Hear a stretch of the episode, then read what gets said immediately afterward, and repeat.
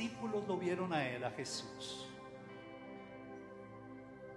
Lo vieron lleno de gracia y de verdad y por eso lo dejaron absolutamente todo. Dejaron sus dependencias y lealtades anteriores. Escogieron el camino que era Él, no había otro camino, era Él, era Jesús, lleno de gracia y de verdad. Y si tú preguntas hoy cuál es el camino, la verdad y la vida, el Espíritu de Dios te dice, es Cristo Jesús el Señor. Démosle un fuerte aplauso a Él. Cristo Jesús, lleno de gracia y de verdad. Te ovacionamos, Señor.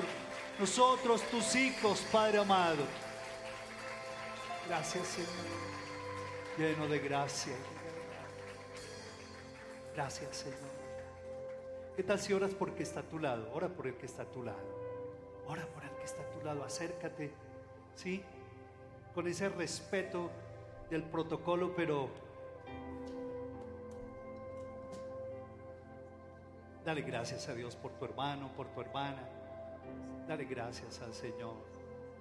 Bendito seas. Allí en casa quiero a través de esta oración darle una acogida a todos ustedes, abrazarlos Dales un saludo cordial. Que el Espíritu Santo te acompañe, te ilumine en esta tarde. Que el Espíritu Santo haga de ti un hombre de verdad, una mujer de Dios. Que el Espíritu de Dios haga resplandecer su rostro sobre ti y de ti tenga misericordia. Que el Espíritu de Dios ponga en ti paz.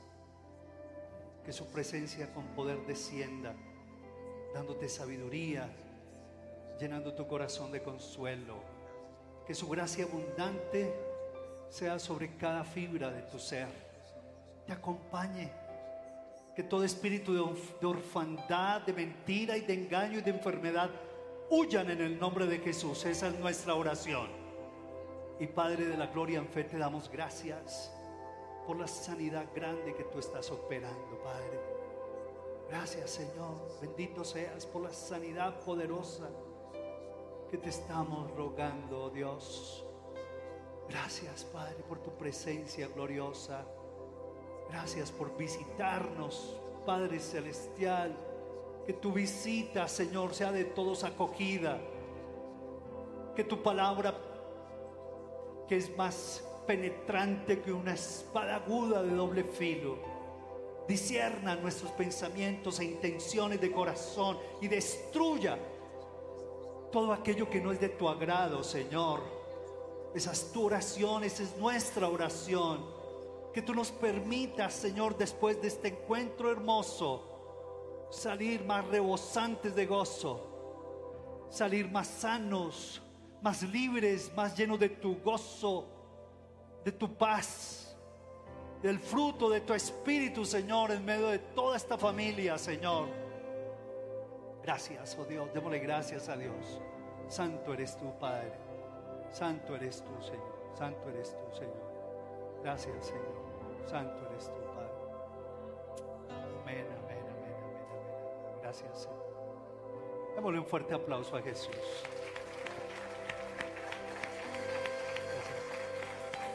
Paso, paso.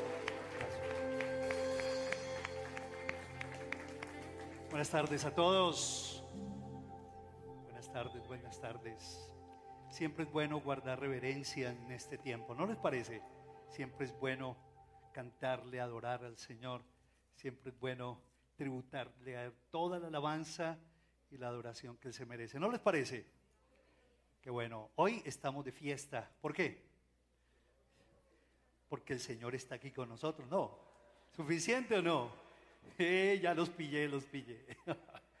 Qué bueno. Dios es detallista sus regalos y su misericordia es para siempre.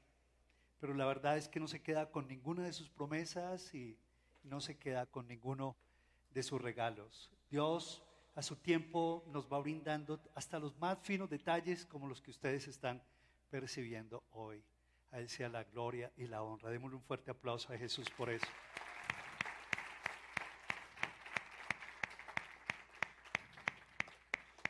Así es.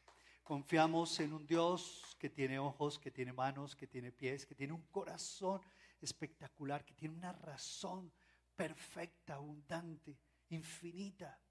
Y ese amor tan especial es el que realmente nosotros anhelamos percibir, disfrutar y conocer todos los días. Porque sin Él nada somos, absolutamente no somos nada. Tú puedes tener todo el dinero, el poder, tú puedes tener toda la sabiduría del mundo, pero si no conoces a Jesús, no conoces nada.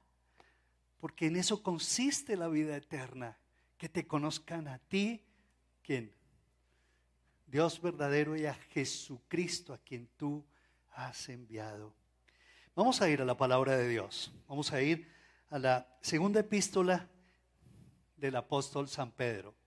Vamos a dejar que durante estos minutos el Espíritu Santo nos recree con su preciosa palabra. Y yo quiero que ustedes vayan, tomen la palabra, tomen, abran su palabra, por favor. Y que estén muy pendientes a subrayar, porque vamos a usar, vamos a pretender usar, pues esos métodos para estudiar la Biblia, vamos a aprender a, observar, a leerla, observarla, pero también vamos a aprender a interpretarla en otro esfuerzo para aplicarla y convertirnos en esas personas que Dios quiere que seamos. Segunda de Pedro, dice, quiero leerlo. Simón Pedro, siervo y apóstol de Jesucristo, a los que habéis alcanzado por la justicia de nuestro Dios y Salvador Jesucristo una fe igualmente preciosa que la nuestra. Gracia y paz os sean multiplicadas en el conocimiento de Dios y de nuestro Señor Jesús, como en todas las cosas que pertenecen a la vida y a qué? Y a la piedad nos han sido dadas por su divino poder mediante el conocimiento de aquel que nos llamó por su gloria y excelencia, por medio de las cuales nos ha dado, nos ha dado qué? Preciosas y qué más? Grandísimas promesas. ¿Para qué? ¿Para qué? No, no, no, no, no. ¿Para qué? Eso, para que por ella llegaseis a ser participantes de la naturaleza divina, habiendo huido de la corrupción que hay en el mundo a causa de la concupiscencia. Dice, vosotros también, poniendo toda diligencia por esto mismo, ¿cuál es la palabra? Añadid a vuestra fe a la, virtud, al conocimiento, al dominio propio, a la paciencia, a la piedad y al afecto fraternal, amor. Porque si estas cosas están en vosotros, ¿y qué? Y abundan. Aquí no es un llamado para los tacaños, ¿sí o no?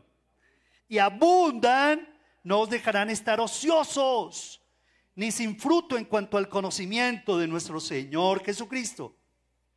Pero el que qué?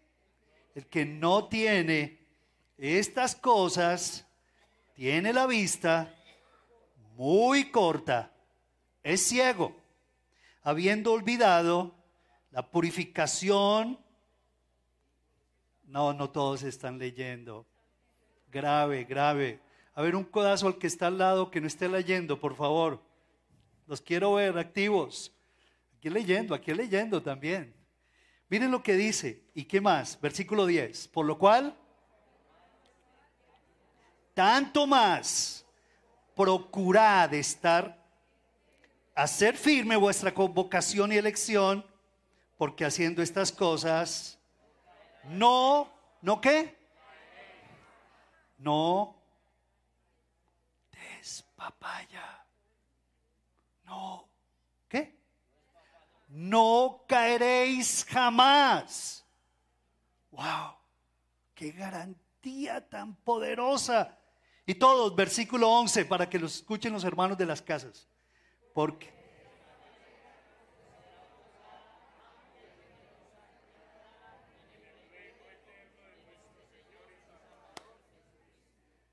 Es increíble lo que dice el Señor. ¿No les parece? No, un aplauso al Señor por su palabra. Qué porción tan espectacular. La he leído, la he leído una y otra y otra vez. He subrayado palabras, versículos, frases, conjunciones, verbos claves. Qué riqueza, qué deleite de palabra de Dios. ¿Saben? Dios te escogió fue para eso. Y hoy la seguridad de salvación no se experimentan muchos cristianos porque no se deleitan en la palabra, porque no dimensionan lo que está escrito en la palabra y se han acostumbrado a comer palabra, producida, interpretada, maravillosa de otras personas.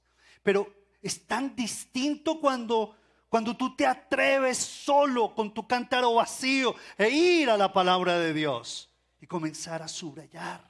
Ya está subrayando versículos, frases hermosísimas. Qué riqueza tan maravillosa. Esta carta fue redactada por el apóstol Pedro cuando prácticamente estaba en vísperas de ser martirizado y ejecutado simplemente por ser testigo de Jesús. Él le escribió a todos los discípulos del Asia Menor, hoy Turquía, por, por allá en el lugar de Turquía. Y le escribió con el, dos propósitos importantes. Número uno, les escribo esta carta para que ustedes combatan los falsos maestros. En aquel tiempo, habían falsos maestros, como en todos los tiempos y en nuestro tiempo también. Personas que vienen y nos quieren arrebatar la verdad de nuestro corazón, nos quieren hacer trastabillar de nuestra, de nuestra común fe, robar nuestra creencia, nuestros fundamentos que han sido puestos por alguna, por alguna otra religión, por alguna que otra interpretación que suena muy bonita, muy romántica, pero no está fundamentada en la palabra de Dios. El apóstol Pedro fue muy claro y les dijo, yo quiero antes de, de la que me va a ocurrir, que ustedes guerreen, pero en primer lugar, que ustedes disiernan espíritus, que ustedes puedan combatir a los falsos maestros. Pero en primerísimo lugar, ustedes no los pueden combatir si ustedes no son firmes en la seguridad de su salvación en Cristo Jesús. Y si tú y yo, lo mismo, si tú y yo no somos firmes en nuestra seguridad de la salvación, en el gozo de la salvación, que es nuestra fortaleza, no vamos a poder darle testimonio ni a una mosca. No vamos a ganar a nadie para Cristo Jesús, porque siempre vamos a estar inseguros. Siempre vamos a estar debatiéndonos, siendo señalados por nuestros propios dedos, acusadores, porque no estamos cumpliendo la norma de Dios. No hay seguridad de salvación. Y seguramente que somos salvos. Ya hemos recibido a Jesús. ¿Cuántos de ustedes son salvos? Han recibido al Señor y han recibido la salvación. Bueno, no todos levantaron la mano, ¿verdad? Y aunque muchos de los que están aquí hemos recibido a Jesús y hemos recibido la salvación, no todos disfrutamos de la seguridad, de la firmeza de nuestra salvación. Y eso es grave. Eso es grave ¿por qué? Porque el enemigo anda como alrededor de ¿de qué? Como como ese león rugiente buscando a quién devorar. ¿Y a quién? aquellas personas que andan inseguras de su fe, de su salvación. No hay gozo, no hay alegría, no hay testimonio. Eres cristiano, pero, pero no vives como tal. Siempre estás maldiciendo, blasfemando, quejándote, quejándote. No hay gozo, no hay alegría, no hay fe, no hay entrega, no hay compromiso. Porque estás viviendo así. ¿Acaso Cristo Jesús está muerto? O Cristo Jesús resucitó y en tu vida se está reflejando el amor de Dios. Para el apóstol Pedro esto era definitivo. Tú y yo no podemos ser testigos efectivos si definitivamente a toda hora tenemos la sensación de que el Señor nos está qué? Señalando, acusando, acusando por nuestras caídas y por nuestro pecado. Y eso realmente es un ladrón peligroso.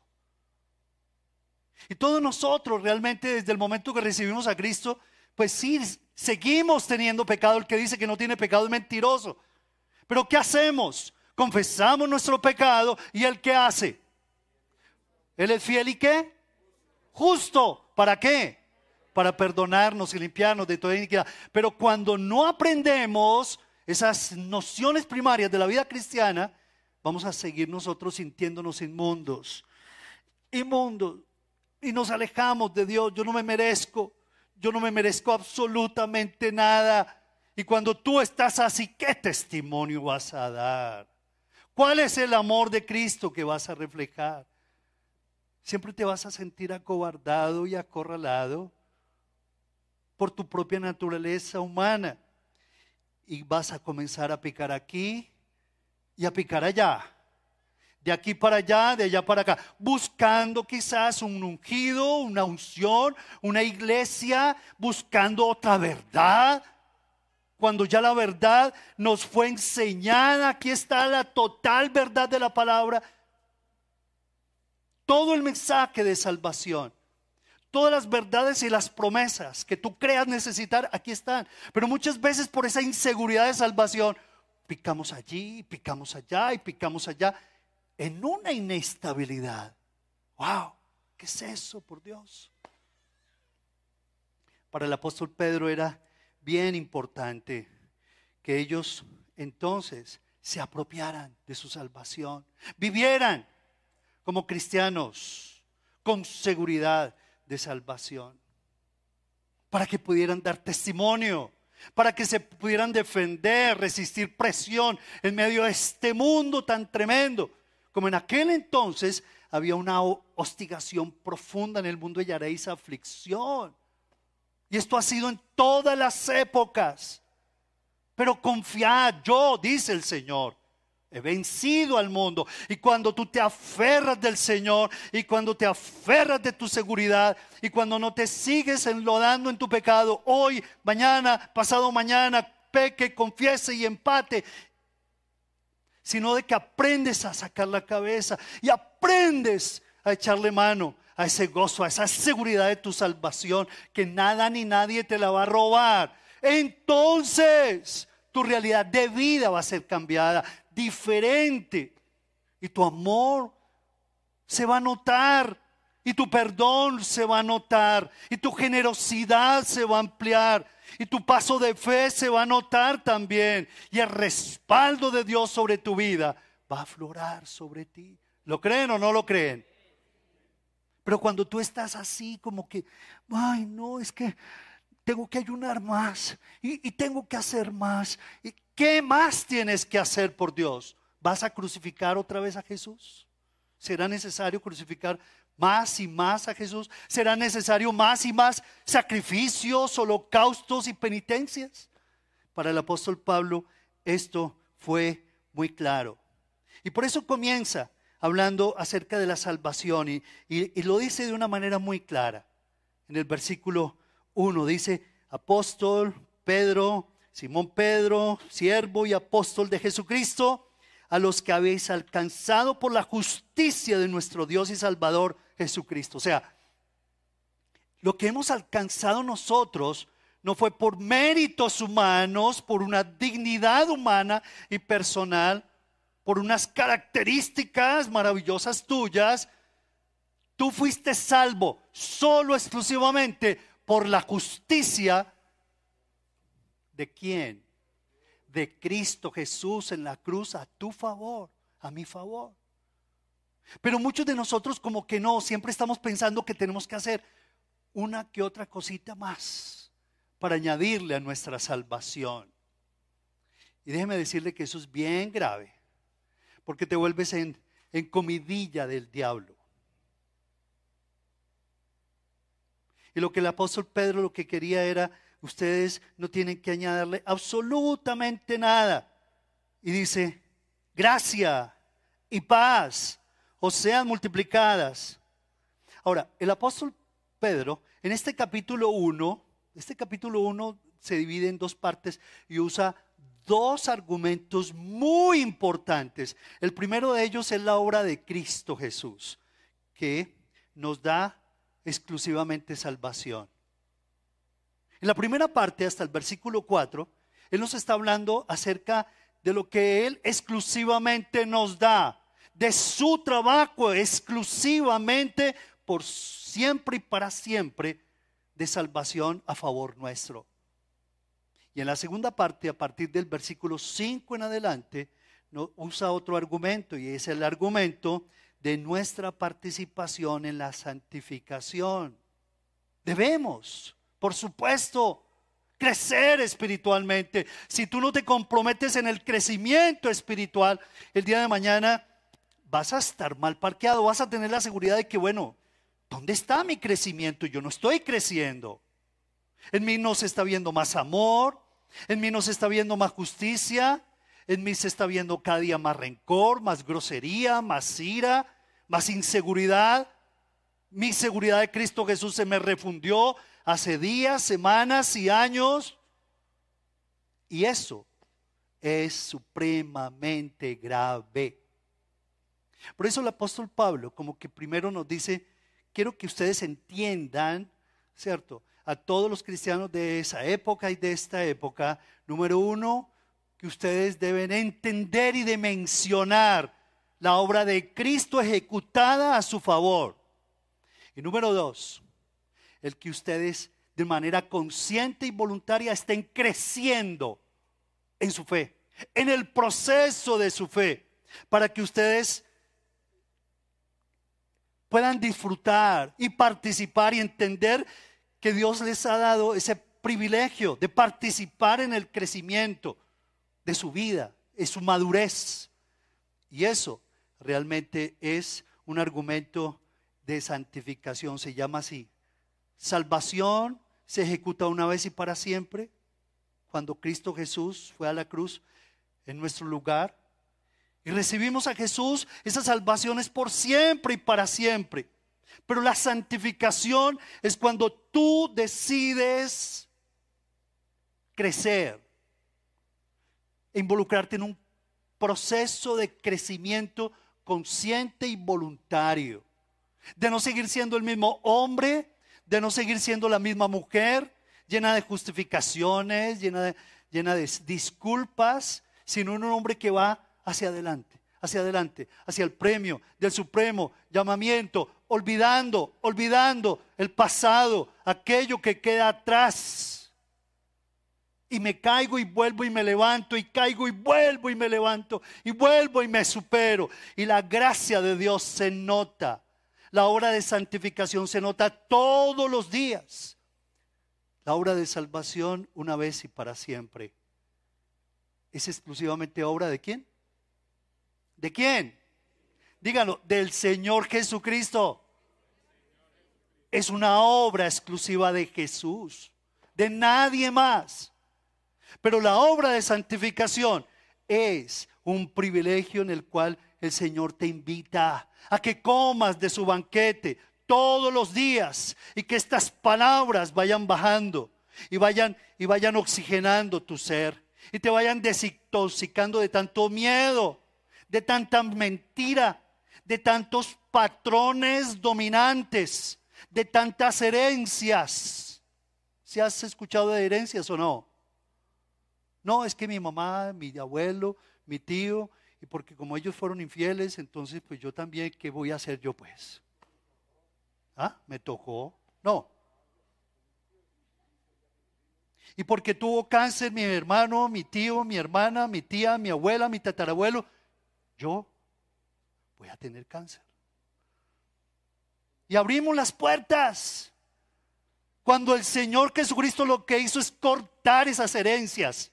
Y en el nombre de Jesús yo tengo que vivir como un victorioso guerrero, apropiándome de mi salvación y que se note el fruto del Espíritu en mi corazón. Para eso Dios me llamó. Hoy vamos a ver la primera parte, porque me parece hermosísimo todo este manjar de bendiciones. Vamos a ir más despacio, ¿les parece? Y vamos a revisar esos versículos. Miren lo que dice, por ejemplo, dice el versículo 3, como todas las cosas que pertenecen a la vida, dice, y a la piedad. Todas las cosas que pertenecen a la vida y a la piedad nos han sido qué? ¿Cuántas cosas? ¿Qué cosas? ¿Las que qué? Las que pertenecen a la vida. ¿Sabes de lo que nos está hablando? Todo lo que pertenece a la vida, a lo mejor de la vida. Hoy en día la gente se van a los sesos buscando estilos de vida alternativos. ¡Wow! Por Dios, todas las cosas que pertenecen a la vida, los misterios, los secretos de la vida eterna, de la salvación, de la eterna juventud, todas las cosas maravillosas que pertenecen a la vida, a la calidad de vida virtuosa y que te sostengas en ese cambio. Hoy, mañana, llueve, ¿qué más? Truene y relampaguee y tú para adelante y para adelante. Y seguramente con pruebas aquí y allá, pero para adelante. Todas las cosas más hermosas que pertenecen a un estilo de vida excelente. Dice, ¿fueron qué? Fueron dadas por el Señor. ¿Por quién? Por su divino poder. Repitan, por favor. ¿Fueron dadas por qué? Fueron dadas por su divino poder. Entendamos que desde el versículo 1 nos está diciendo el Señor que la salvación no fue dada, nos fue dada exclusivamente por su justicia. Se hizo justicia, Él tomó tus pecados, mis pecados, tomó la carta de los decretos que había contra ti, contra mí, y la clavó en la cruz. Fue el chivo expiatorio que se ofreció por tu pecado y por mi pecado. Pasado, presente, ¿y qué más? No, están muy tímidos hoy, hombre. ¿Y qué? Y futuro. Presente, pasado y futuro. ¿Qué tengo que hacer yo? Apropiarme de esa chequera. Apropiarme de esa cuenta bancaria y no dejarme enlodar por el poder del pecado. Hoy en día hay un poder que se está moviendo en el mundo entero y es el poder del pecado que te humilla te vuelve un imbécil, te vuelve una mujer tonta, fatua. Pero el Señor vino a que tú, a, romper ese poder del pecado, para que no te enseñoree más. Todas las cosas que pertenecen a la vida, a la piedad en su máxima expresión, a la virtuosidad, a la excelencia de la calidad de vida de Dios nos fueron dadas, ¿por qué? Por su divino poder, mediante el conocimiento. Es que hay que subrayar todo, ¿no?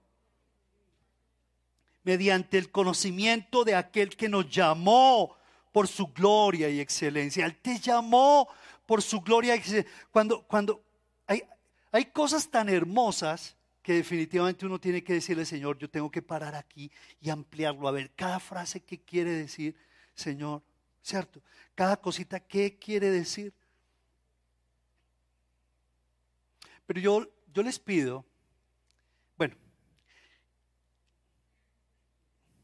es que habla, el versículo 4 nos habla de, nos ha dado el Señor qué?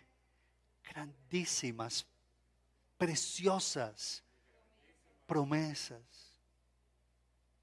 Yo quiero que vayamos rápidamente al versículo 11, al versículo 11. Y dice, porque de esta manera os será otorgada amplia y generosa. Una cosa es entrar al reino de Dios, al reino de los cielos. Y otra cosa es una entrada amplia y generosa entrada al reino de Dios. ¿Dónde estás tú? ¿Dónde estás tú? ¿Qué quieres? ¿Una entrada? ¿Alguno de ustedes se ha colado a una fiesta? ¿Sí se ha colado a una fiesta? En estos días me contaron un chiste que un grupo de personas que se colaron una fiesta y entonces los, los amigos del novio, el, el, dueño de la fiesta dijo, ¿y quiénes son los amigos del novio? Háganse acá y se fueron todos para allá. Los de la novia, se vinieron acá. Les digo, todos se me van porque esto es un quinceañero. no era un matrimonio. ¿Alguno de ustedes se ha colado en una fiesta o no? ¿Cómo se sienten? ¿Con, libertad de qué? ¿Ah? Como, uy, cierto. Uy, que el dueño no me vea. ¿Sí o no? Y que no me saluden mucho porque yo quién soy. ¿Sí o no? ¿Qué es lo que tú quieres? ¿Una entrada? Levanten la mano los que creen que son salvos por Cristo Jesús. Una cosa es la entrada, no confundamos, por favor. Y otra cosa es qué? Buen, buen siervo y fiel. ¿Cierto? ¿Una entrada qué? Amplia. Y generosa entrada. Pasabocas. ¿Qué más? Bebidas. ¿Qué más? Músicos, sorpresas. Y que tú puedas caminar por todas partes. ¿Cómo? invitado de honor, aquí estoy no colado, aquí estoy. Pero el otro, ¿cómo está? Uy, qué pena, yo aquí ni siquiera traje rey. Uy, qué vergüenza. ¿Cierto? Una cosa es entrar en el reino de los cielos, otra cosa es disfrutar de esa entrada amplia y generosa. ¿Alguno de ustedes sabe cómo se descubrió la mina de diamantes más grande del mundo?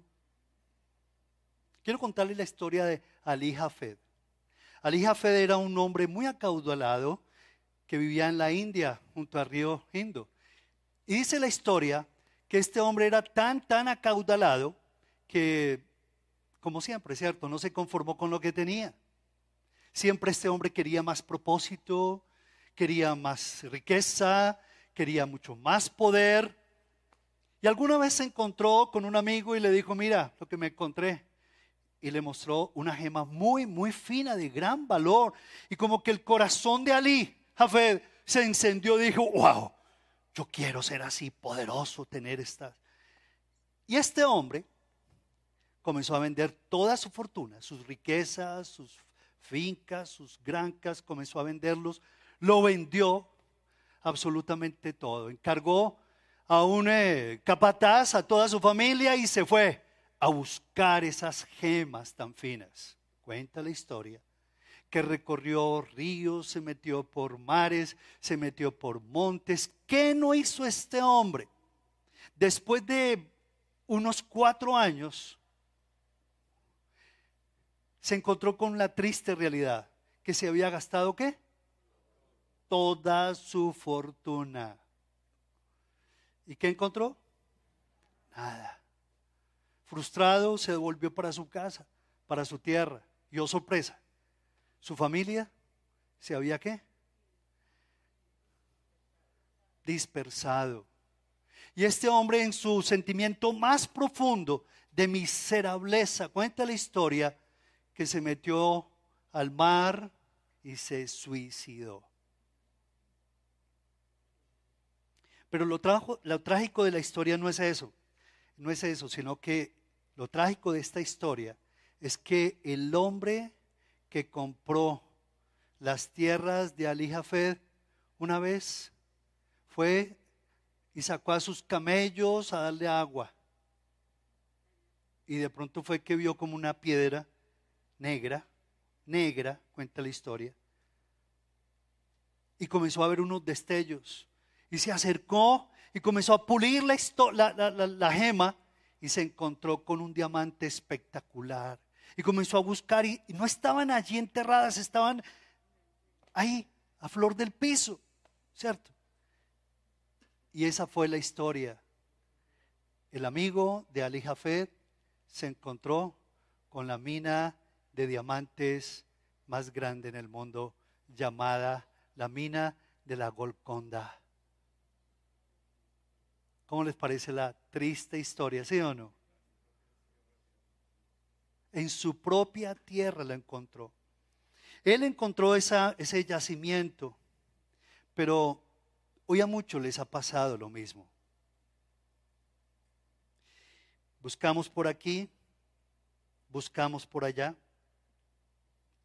¿Qué piensas tú si yo te dijera que, que lo que tú estás buscando ya lo encontraste en Cristo Jesús? ¿Lo crees o no?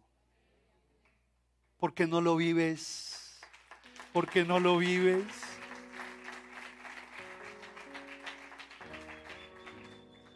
Pero en el nombre de Jesús que sí lo vas a vivir. Que el Espíritu Santo te ilumine, ilumine tu corazón. Para que tú puedas entender que el que está en Cristo, ¿qué? Nueva criatura es, ¿qué más?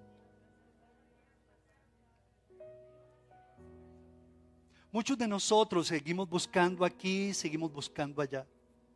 Cuando el Señor lo que te está diciendo es, no sigas buscando entre los muertos al que vive es Cristo Jesús tu esperanza de gloria. Conócelo, aférrate a Él, zambúllete en las frescas aguas de su palabra, navega en ella. Y el Señor te va a iluminar, te va a irradiar, te va a llenar de bendiciones. Miren todas las bendiciones que en la primera parte de este capítulo Pedro nos enseña. El apóstol Pedro nos enseña grandes bendiciones. Luego de haber obtenido la salvación, dice, habéis alcanzado por la justicia de nuestro Dios y Salvador Jesucristo una fe igualmente preciosa que la nuestra.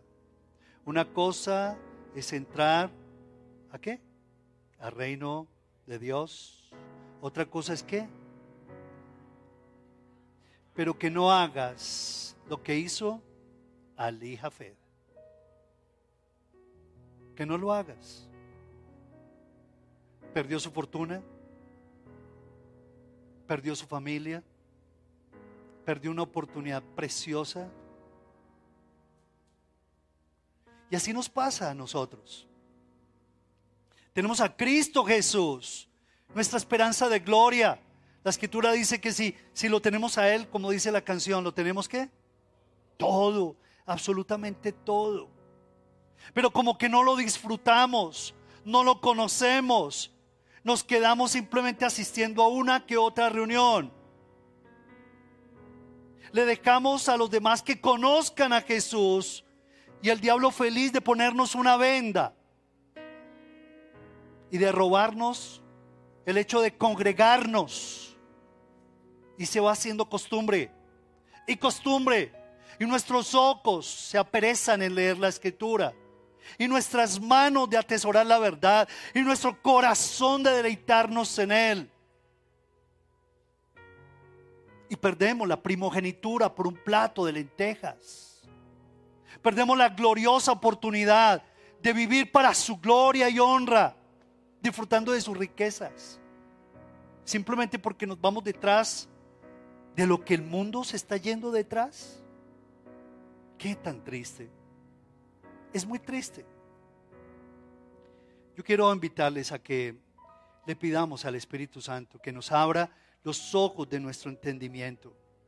La salvación es enteramente una obra de Jesús. No tienes que hacerlo absolutamente nada.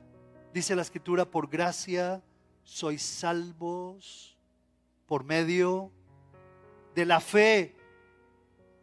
Y esto es un don de Dios, no por obras, para que nadie se gloríe. Pero muchos de nosotros quisiéramos agradar al Señor y hacer esto y aquello y lo demás allá. Y así hacemos con las personas. Les compramos el amor, les compramos el cariño, con dinero, con sexo, con drogas, con influencias porque yo tengo que hacer algo. Es que yo me lo merezco, decimos hoy en día, ¿sí o no? Es que yo me lo merezco. Y yo muchas veces no digo nada, me río. Tú no te mereces nada.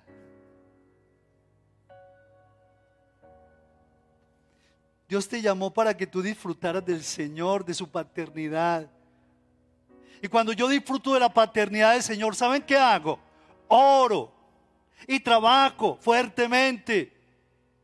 Y todos los regalos que ustedes ven, la verdad Dios los da porque Él cumple sus promesas. Pero hay de mí si realmente no me deleito en el Señor. Deleítate a sí mismo en el Señor y Él te concederá todas las peticiones de tu corazón. Y yo me deleito en su justicia, en que Él murió por mis pecados. No puedo añadirle absolutamente nada a esa obra redentora a favor mío en la cruz. Y cuando eso ocurre, realmente como que comienzo a entender que es seguridad de salvación y gozo de la salvación. No hace falta añadir absolutamente nada. Quiero terminar compartiéndoles cinco cosas que Dios nos regala. Luego de que el apóstol Pablo nos habla de la salvación hermosa, eso trae, número uno, una riqueza incomparable.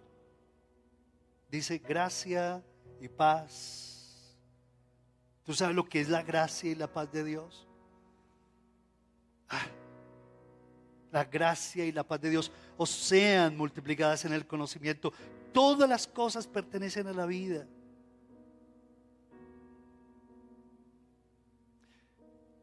Cuando yo comencé a descubrir estas verdades, dejé de perseguir vanidades ilusorias, ¿saben? Cuando entendí este versículo, dejé de perseguir cosas naturales y temporales. Dejé tanto afán y tanta carrera por obtener aquí, por obtener allá, por demostrarle al mundo. Y comencé a irme detrás de las cosas sobrenaturales. Y cuando tú te vas detrás de las cosas sobrenaturales, el Señor te da, ¿qué? Los tesoros inescrutables. Los tesoros escondidos te los da el Señor porque esa es su promesa. Por lo tanto, en el nombre de Jesús, deja, deja de ir a buscar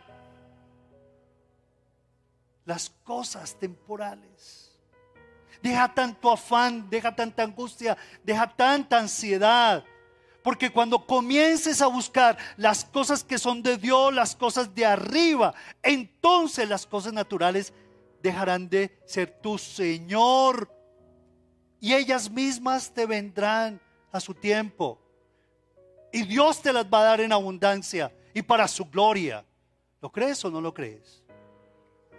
Así es. Todo el Señor no lo da. Pero hemos cambiado todo. Y vamos corriendo detrás del dinero y corriendo detrás de la carrera y nos metemos en la, eh, en la carrera de ratas. Y dejamos de correr para buscarlo, para atesorar ese conocimiento aquí en, en nuestro corazón. Pero en segundo lugar, nos ha dado una fortuna hermosa. Dice, mediante el conocimiento, en el versículo 3, de aquel que nos llamó por su gloria y excelencia.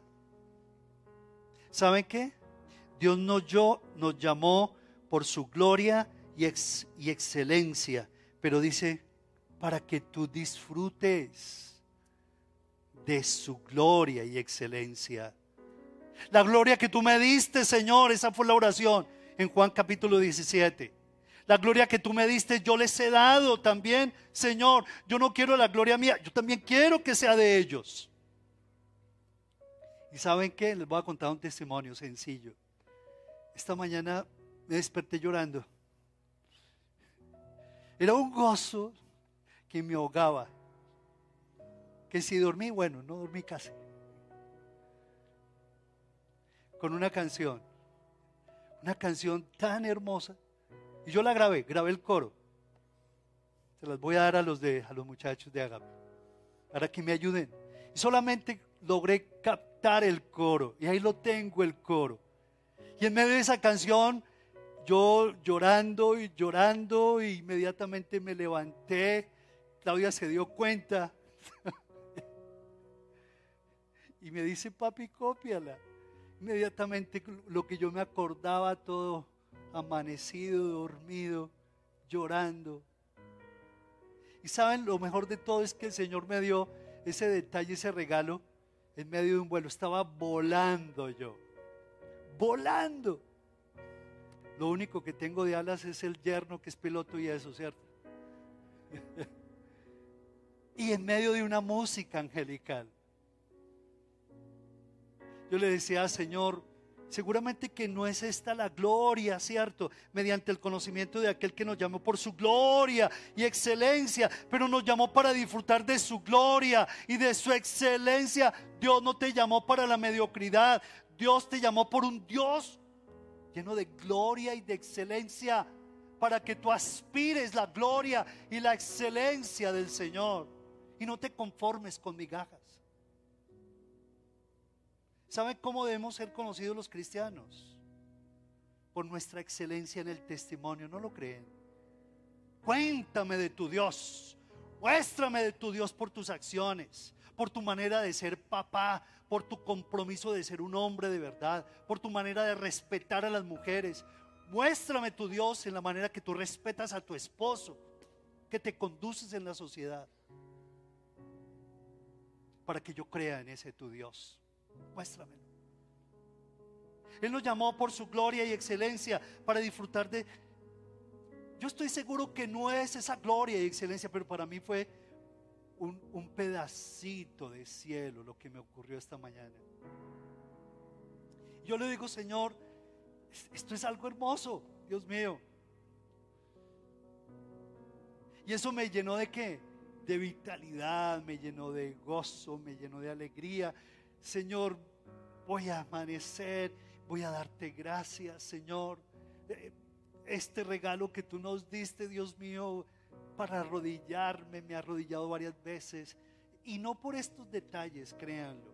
Ustedes, ustedes me están, nos están conociendo.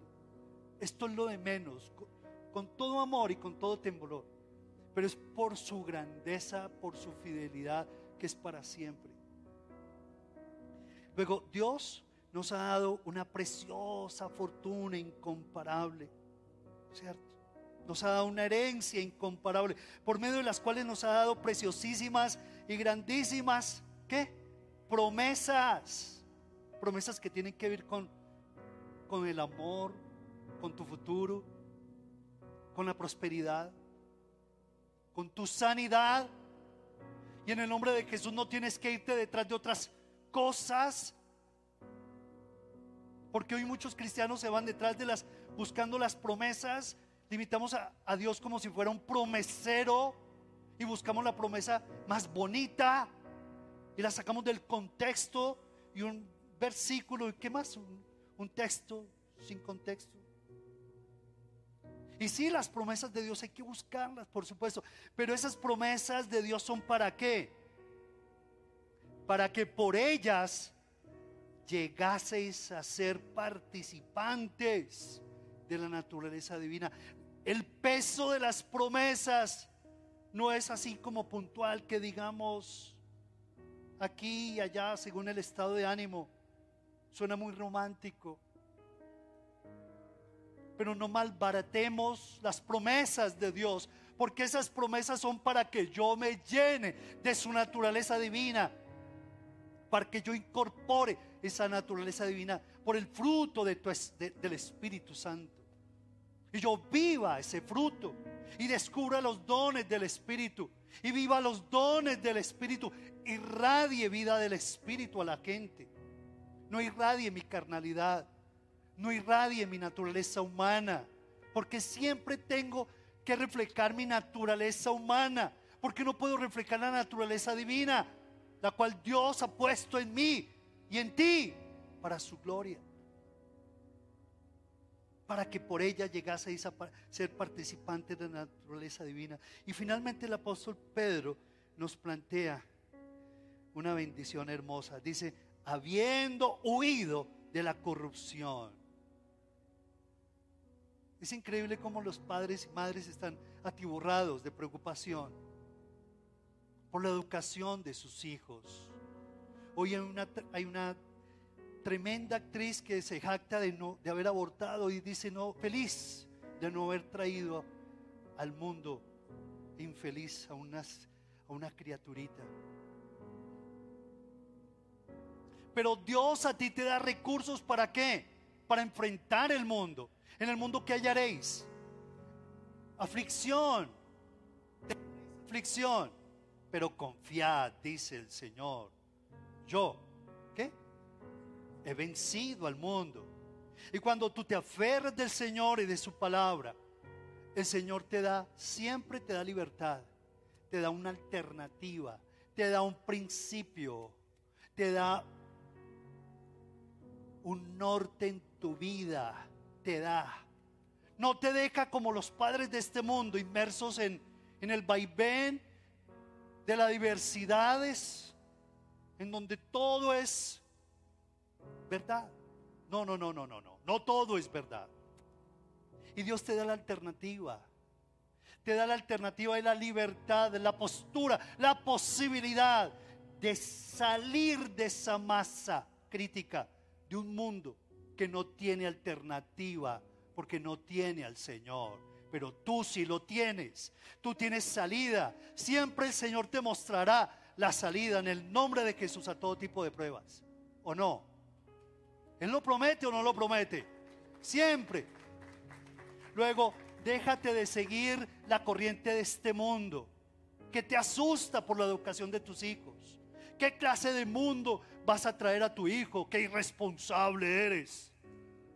Vas a ser muy responsable porque vas a contar no con tu poder ni con tus recursos, sino con la presencia de Dios.